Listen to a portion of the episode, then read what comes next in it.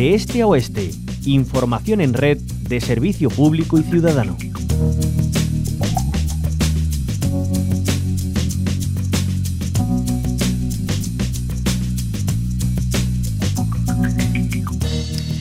La plataforma en defensa del tren rural andaluz y CGT defienden el ferrocarril en Antequera. Lo han hecho hoy 28 de diciembre, Día de los Santos Inocentes, ante la nueva y cerrada, dicen, estación de AVE de la localidad malagueña.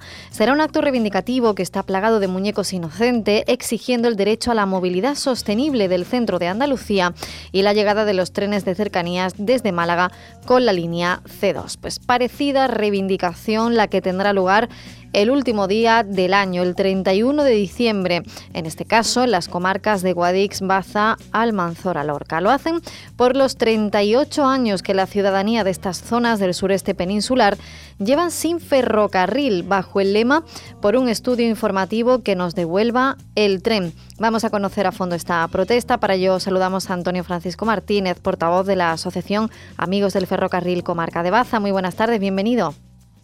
Hola, buenas tardes. Esto es un suma y sigue, ¿no? En todas las protestas y reivindicaciones que llevan eh, a sus espaldas. Cuéntenos ¿qué, ¿qué, va a pasar el 31 de diciembre. Pues bien, como bien dice, durante todo el año hacemos actos reivindicativos por el tren, ¿no? A nivel ya sea comarcal, a nivel andaluz, incluso a nivel estatal, con la revuelta de la España vaciada.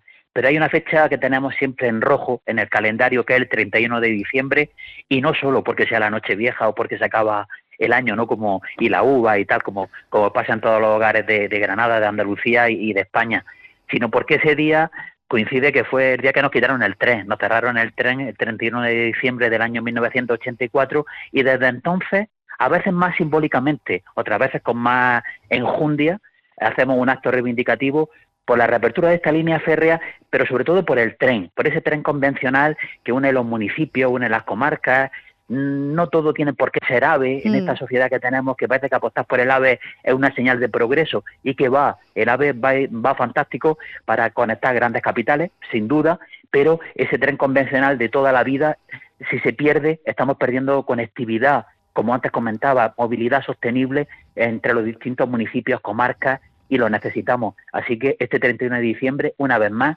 a las 12 del mediodía, ahí estaremos en la antigua estación de tren de Baza, colectivos sociales, eh, ferroviarios, educativos, bueno, de distinta índole, agrarios también, eh, para, para reivindicar eso, que queremos tren y que queremos oportunidades de desarrollo para nuestras comarcas. Claro, porque además el lema ese de por un estudio informativo no es casual, ¿no? Ya ha habido ciertos movimientos, pero al final no ha quedado en nada, ¿no?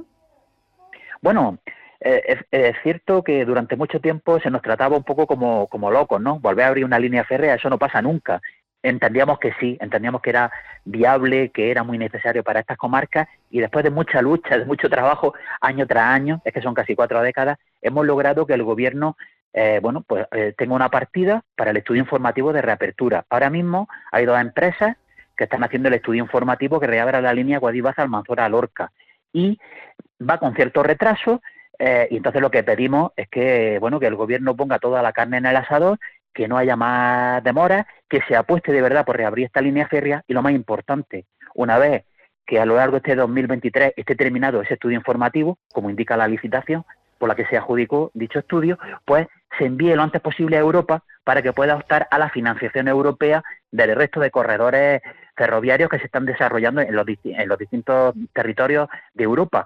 Y esto no es una cuestión baladí, porque mm. se nos puede financiar hasta el 80% de la obra. Es decir, si estos 160 kilómetros que van entre Guadí y Lorca, en Murcia, eh, ponerlo en marcha vale entre 800 y 900 millones, si la Unión Europea paga el 80%, vamos, es que sale una obra muy barata, entre comillas, para el gobierno de España. Así que creemos que es el momento de apostar de verdad por esta tierra, de no dejarnos para segundo plano, porque siempre parece que los intereses de, de Cataluña o del País Vasco o de Madrid van antes que los de las comarcas andaluzas y en concreto del oriente de Andalucía y que de verdad seamos prioridad por, en, una cosa que queremos que se nos va la vida en ello, como es reabrir mm. la línea férrea. Claro, además Antonio Francisco Martínez, en un momento en el que tanto hablamos de la Agenda 2030, de objetivos de desarrollo sostenible, de preservar el medio ambiente, de cambiar el paradigma del transporte, pues qué mejor manera de hacerlo, ¿no? Que apostando por el ferrocarril convencional, también con las desventajas que vemos hoy en día económicas por la carestía de los suministros, de los combustibles, eh, por mucho que se moderen los precios, ¿no? Pues al final